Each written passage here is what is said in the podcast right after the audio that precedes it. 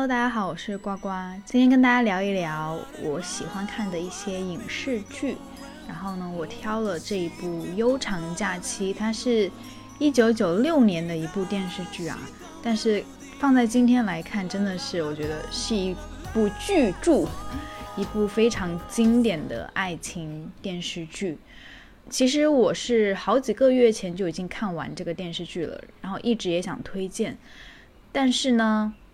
我上一周本来想录这个节目的时候呢，就因为发生了很多社会事件，让我心情很不好，所以当时状态不好，我就没有去聊这个东西。然后今天我觉得这个电视剧我是一定要推荐给大家的，那就那就不如今天就录音吧。所以今天跟大家好好聊一聊这一部电视剧。其实我之前是没有做过什么。电视剧分享的，然后这部剧看了也有好几个月了吧，可能一些细节也记得不是很全，但是我还是想描述一下这部剧带给我的一个感受，或者是它带给我的一种源源不断的一种能量和震撼。就是有一些作品呢，就是你可能已经不太记得里面的具体的情节，但是当你想到这个东西或者想到这个人的时候，你都会。心中有一股暖意，就会觉得能够在自己有生之年，或者是在风华正茂二十几岁的时候看到这样的一部剧，我觉得对于我来说是一件非常幸运的事情。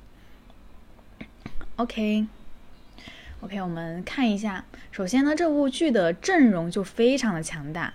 跟大家说三个名字：木村拓哉、山口智子、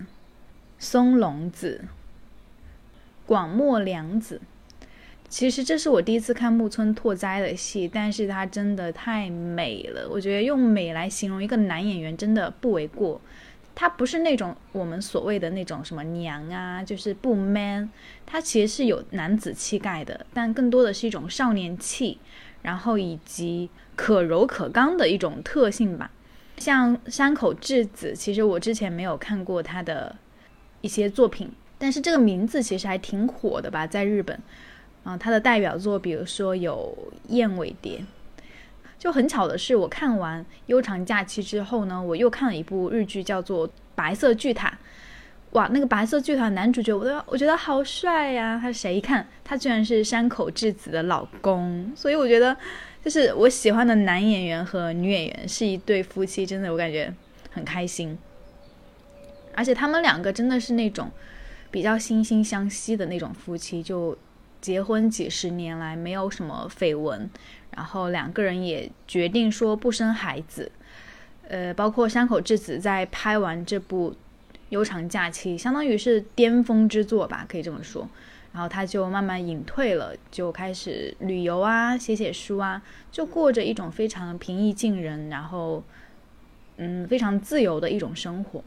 像松隆子呢，饰演的是木村拓哉喜欢的追的那个女神，虽然最后没有跟松隆子在一起，但是我第一眼看到她的时候也会觉得哇，好美。后来看她的介绍，原来她演过那个日本电影叫《告白》，好像还蛮有名的一部悬疑片，有一点点恐怖啦，就是讲的是那种小孩子或者是人性的内心的黑暗，也是一个演技派。像广末凉子呢，她演过《入殓师》。还有《胜者即正义》，以及《花与爱丽丝》，她在国内，在中国吧，也算是比较有知名度的一个演员。不过她在《悠长假期》里面呢，那个时候还比较小，只是一个小演员，演的是一个学钢琴的小女孩。咱们看完这个阵容之后，就是不是哇，好期待！其实我看这一部剧的时候呢，并没有说我很期待其中的演员怎么怎么，而是因为我沈一斐老师他。的一期播客，她就和她的老公聊这个悠长假期，聊到里面的一些恋爱观，我觉得我，诶，感觉还挺酷的。他们一直就讲说这个女主角很酷，我就想看一看这个女主角有多酷，到底是一九九六年的爱情观，它放在今天为什么还能够叫酷？所以我就想看一看。其实一开始我对这个女演员啊，女主角山口智子。她其实是没有什么感觉的，因为觉得她好像也不是很好看呐。但是你越看到后面，就一个人的人格魅力，他会给你加很多的滤镜，你会觉得哇，他性格好洒脱，他笑得好单纯，哇，就连这个微笑的弧度都很完美，很漂亮。我觉得这就是一个角色或者是一个人的性格能够带给带给一个人的魅力吧。如果大家真的亲自去看一下这部剧的话，我我相信你们会被这个女主角的人格魅力所折服。对于我来说，这部剧它最让我觉得很深刻。或者是之所以为经典的原因是它的恋爱观，就是一句话总结来说，就是无攻无守的恋爱观。无攻无守，可能我之前都没有听说过这个词，但直到我看完这部剧之后，我才理解，原来无攻无守的爱情是这样子的。就是其实两个人刚开始遇到，并没有说一来就会有那种男女之间的感情吸引力。但他们是通过两个人的朝夕相处，或者是两个人各自见证了彼此最低谷的时刻、爱而不得的时刻，但依旧愿意等对方回到家，开一瓶红酒，两个人默默的去陪伴着对方，度过那些最难熬的时刻。我举个例子吧，有一幕其实是我印象最深刻，或者是让我觉得特别感动的，就是木村拓哉。OK，他在剧中的名字叫赖啊，然后他喜欢的那个女生叫什么？我看一下，叫梁子。赖呢喜欢那个梁子，然后女主角山口智子呢叫南。南跟赖他是是室友，赖喜欢凉子，然后凉子可能跟他暧昧了一小段时间，但后来凉子喜欢上了别的男生，有一天他就约赖到他的家里去，其实。男呢，他是知道赖如果去他家，他一定会被拒绝，因为梁子他喜欢的人就是男的弟弟，因为男正好撞见了这一切嘛，所以他知道赖如果去他喜欢的女生家里，他一定会受伤，会伤心。他在路上有试图去劝阻，但赖还是要坚持过去，所以女主角就。亲自开车吧，有辆红色的那个车送他去梁子的家的楼下。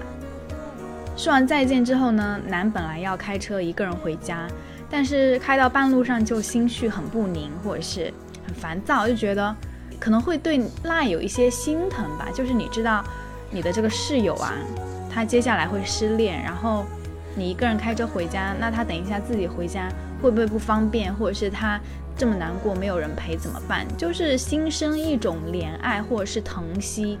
所以他半路又突然间折返，哇，那个车三百六十度大转弯的那那一下，真的挺帅的。你像一个女生开这样的车，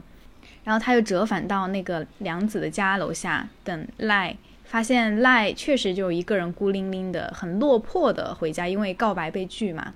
刚开始赖看到男的时候还不想上车，可能是有点赌气，觉得自己。是不是很丢脸？被喜欢的女生拒绝，就失魂落魄的。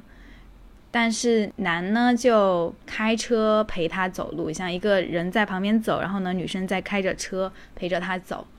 后来赖终于上车了，换作他开车，男在旁边就默默点起了一支烟，递给了赖。其实两个人整一场戏是没有什么对话的。但是就是那种我懂你的难过和脆弱，以及你的自尊心。我知道你此刻不需要我说什么，只要我陪在你身边就好。就是那一种心灵上的默契，让我觉得很动容。大家内心都有一些敏感和脆弱的角落，可能不太想袒露出来。但是恰好我见证了这一切，但我也知道你并不想提起这件事情。我愿意陪在你身边。然后递给你一支烟，我觉得是非常唯美的一个画面和意象。就当你知道这个背后他们的故事之后，你会更觉得这一刻好像是友情，又好像是爱情。我觉得可可能他们关系的转折，对于我来说啊，就是可能从这一刻开始变得有一点那么不不一，有一点那么不一样了。包括后来男也有了新的男朋友，但是这个赖呢，就是木村，他就开始变得很不爽，可能又又有了一些占有欲和保护欲。所以爱情到底是从什么时候开始的？就从我的经验来看，从我有限的人生经验来看，我觉得爱情的开始不应该是两个人第一次见面，然后互相吸引。我觉得那个不叫爱，那个只能叫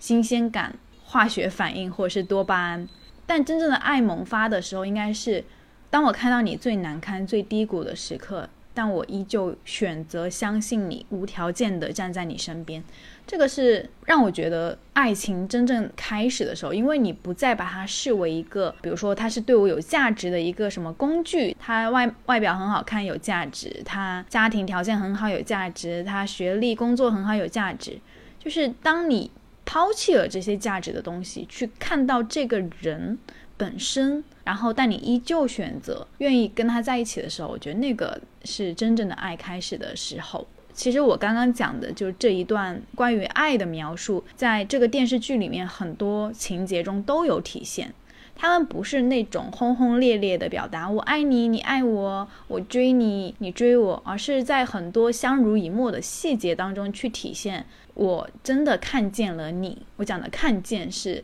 看到这个人内心的软弱和脆弱，然后以及你的不堪，但我依旧全盘的接纳你。后来南不是交了一个新的男朋友，搬出去了嘛？他们俩就不再是室友了。但是木村呢？哎，我还是叫木村好了，感觉顺口一点。然后木村呢，他因为钢琴事业也没有什么起色，就打算把家里的唯一的钢琴给卖了离开。后来南知道这个消息之后，他有一天就回到了他们曾经一起住的那个房子里，因为木村还住在这儿，只是说他搬走，但他那天又回来了，因为他本身不会弹钢琴，他就非常笨拙的弹了一首木村曾经弹给他的一首钢琴曲，然后木村真的就是泪奔哇！我不知道是不是有没有有没有泪奔呢？但给我感受好像是木村那一刻是真的很，我觉得就是很感动，然后感觉到被人看见，以及对曾经的他们的不舍。我觉得这是一个很复杂的感情在里面了，就真的推荐大家亲自去看一下这部剧，里面有很多的细节都非常值得人回味很多很多遍，就是越品越有味道，就是人与人之间的那个磁场，就是那个相处的方式，真的是还挺。有意思的，除了这个剧情本身的细腻度之外呢，我更加喜欢来自山口智子的表演，就是他饰演的这个男，他其实比木村大个好多岁吧，对，年龄相当于也是现实中也是姐弟恋嘛，然后他。就是我看一些小道消息说，其实木村拓哉跟山口智子在拍戏的过程中，木村是有喜欢山口智子的，但山口智子那个时候已经结婚了。然后木村拓哉作为一个比较青涩的男演员，可能事业处于上升期，但只是一个小偶像吧，还没有说成为一个非常成熟的演技派。但是他在这部剧中就深深的被山口智子的那种自然不不做作的。演技所折服，然后从从而被他带入了这个戏里面，就两个人真的就是互相成就的一段关系，一段表演吧。包括很多年之后，我看综艺，好像山口智子上了木村拓哉的综艺，但木村拓哉都好像有点不太好意思去看他，阔别了很多年。然后他曾经也在节目中透露过，说拍戏的时候有喜欢过山口智子。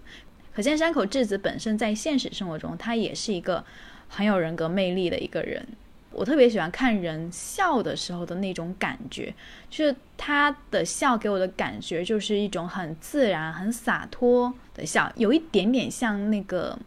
汤唯。对，汤唯现在不是到韩国发展了嘛，然后也拍了一些不错的电影，比如说《分手的决心》啊。汤唯好像从来没有注册过微博，也没有一些社交软件。但他也没有说，也不是说一个博眼球要流量的一个人，但是你能从他们的表演当中看到他自身的一个故事的沉淀，就是你看到那张脸，你会觉得他就是一个有故事的人，而不是刻意而为的一种表演吧。所以我觉得，作为一个好的演员来说，他一定是需要自己的一些故事性和经历的。然后才能把这些经历内化成自己的表演的一部分，去揣测你饰演的这个角色他到底是一个什么样的人。OK，讲回男就是这个角色，我非常喜欢男的一个恋爱观，就是他给我的感受，他只会在木村拓哉需要的时候刚好出现，就他不会说很用力的去追一个人，给他示好啊，讨好别人。刚开始其实两个人互相看不惯的，你看不惯我，我也看不惯你。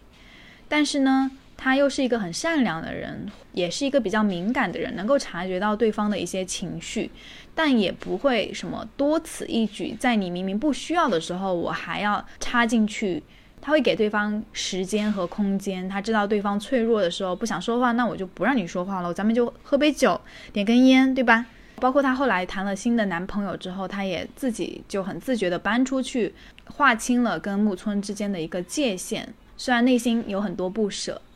她其实是一个很成熟的女生，虽然也面临了很多工作上的挫折啊，表现出那种大大咧咧、很开朗的样子，但她的内心其实也有很脆弱的那一面。她也希望有一个男生能够照顾她，所以当她遇到她的那个新男朋友的时候，就很很快的就确定了关系。后面又有一系列的剧情，就是在木村和这个新男友之间摇摆不定。到最后，她终于还是听从了自己内心的一个选择。《悠长假期》里面有一句台词分享给大家：不要问在一艘快沉没的船上只能救一个人时要救谁，而在一个。空气微凉的夏夜，买啤酒时顺便买了花火。你愿意和哪一个人一起放花火呢？哇，这句话我觉得很美的点在于，他把爱情形容成不是说谁救谁于水深火热之中，而是当我们自己是一个完整的人，我们也在过着各自独立的生活的时候，有一天你可能需要一个玩伴。一起喝啤酒、买花火，你愿意和谁一起放花火？其实成熟的恋爱观就应该是这样的。以前我们可能比较受一些传统偶像剧啊、琼瑶的一些毒害，好像里面的女主角都是围绕着男生转，或者是一个男生王子来拯救灰姑娘的故事一样，而女生也很沉迷于这样的一种感情故事。但当你真的进入现实生活去谈恋爱之后，你会发现灰姑娘其实遇不到王子，王子只会跟公主在一起。如果你真的想遇到一个很优秀的人，那你应该是和他一样优秀，跟他一起并肩作战，而不是你处于人生的低谷或深渊，等着另外一个人拯救你。就像电视剧里的赖和南，他们两个都是在各自低谷的时候相遇，然后当可能有一个人条件变得稍微好一点的时候，另外一个人也不会说你变得更好了，所以我因此而仰赖于你，又或者是去讨好你。他们始终是保持着一种非常平等的关系，而这种平等的关系恰恰就是。在一段健康的恋爱中，最舒服的一个状态，没有谁要刻意讨好谁，也没有谁离不开谁，只是我们在需要彼此的时候，我刚刚好的出现。用一句话来形容，就是无功无守的爱情，刚好点题了。虽然说这部老的电视剧看上去画质没有现在那么好，很多细节没有那么清晰，但里面的画面真的是非常的唯美，一整个就是夏日很清新的那种感觉。包括里面的服装，虽然说看上去有一点年代感啊，但是它其实是非常，嗯，好看的，就是清新脱俗，它没有太多花枝招展的东西。但是如果你今天穿这样的搭配，你依然不会觉得很落伍、很过时。以及里面最经典的就是两个人他们的接吻的那些片段，大家感兴趣可以去看一下，真的是太唯美了。就是伴随着烟花，两个人的倒影，或者是那个侧面的剪影，在烟花的衬托之下，哇哦，太美了，我无法形容，你们真的亲自去看一下吧。讲回到恋爱观这件事情，其实我的这个栏目呢，一直讲的都是关于恋爱的一些事情。但我觉得爱情不是光讲恋爱，其实爱情跟很多东西有关，比如说你自己的人生态度、你的价值观，还有你这个人本身的一些性格，或者是两个人性格的默契度，你的人生阶段，很多很多都相关。我们讲爱情，但是又不能只讲爱情。所以说，爱情它应该是一个结果，而不是一个目的。不是说我为了谈恋爱而去寻找一个人，然后他符合我的择偶标准，我跟他谈了恋爱。而是当我可能生活过得还不错，把自己照顾得比较好，内心可能对感情有一点憧憬的时候，我看到了一个不错的人，我想跟他发展一段关系，或者是我想靠近他，我想去了解他。当我足够的了解这个人之后，我发现他很不错，那我们可以一起谈一段恋爱。所以感情它应该是两个人自然而然相处之后的一个结果，而不是我们从一开始就选择了彼此而去完成这件事情。一个是结果，一个是目的，这两个是不一样的东西。不知道大家能不能 get 到我说的这个区别？悠长假期就很好的示范了一段感情它是怎么生根发芽、开花结果的。它不是两个人谁特别用力的去表现什么，去追求什么。而是我就是做我自己，或者是我受到了对方的感染，让我自己成为了更好的人。后来回过头来发现，好像身边最好的就是那一个。就如果失去了他，对于我来说是人生中一个很大的遗憾的时候，你才发现哦，原来他才是我真的真心不想失去，想要他一直陪在我身边的那个人。我我觉得真的人性呐，有时候就是有点点贱，就是你只有当失去的时候，你才会感觉到曾经这个人在我身边是多么的美好。所以这个剧的最后也是有一点点虐恋的情节，我觉得还挺爽的吧，被虐的感觉。包括我自己在感情生活中，有时候也会体验到一种虐的感觉，就是可能两个人吵一吵架，当时是很虐。但是虐完之后呢，两个人又惺惺相惜的拥抱彼此，给对方赔礼道歉，就那个时候让我觉得很珍惜。虽然说我们会有吵架，会有暴脾气的时候，但是当我清醒过来，我依旧觉得你是一个很好的人。就那一刻让我觉得很感动，或者是让我觉得很美好。哇，今天反复在重复着“感动”这一个词。真的是很多内心很复杂的感受都混杂在了这一个词语里面。大家如果有一定的恋爱经验，在看这部剧的话，可能会有一个更强烈的、更深的一个共鸣。我觉得它就是成年人的爱情，它不是那种小男生跟小女生的浪漫之爱，而是一种惺惺相惜的成熟之爱。我觉得这个总结很到位。刚好咱们这个音频录了半小时。我觉得也讲的差不多了。其实我还挺喜欢看一些剧啊，然后电影之类的。之后也会跟大家更多的分享这些东西。大家喜欢我的话，可以订阅我。我的目标是今年年底要到两千粉丝，两千订阅者。对，希望大家多多支持。好，我们这期节目就到这里了，大家拜拜。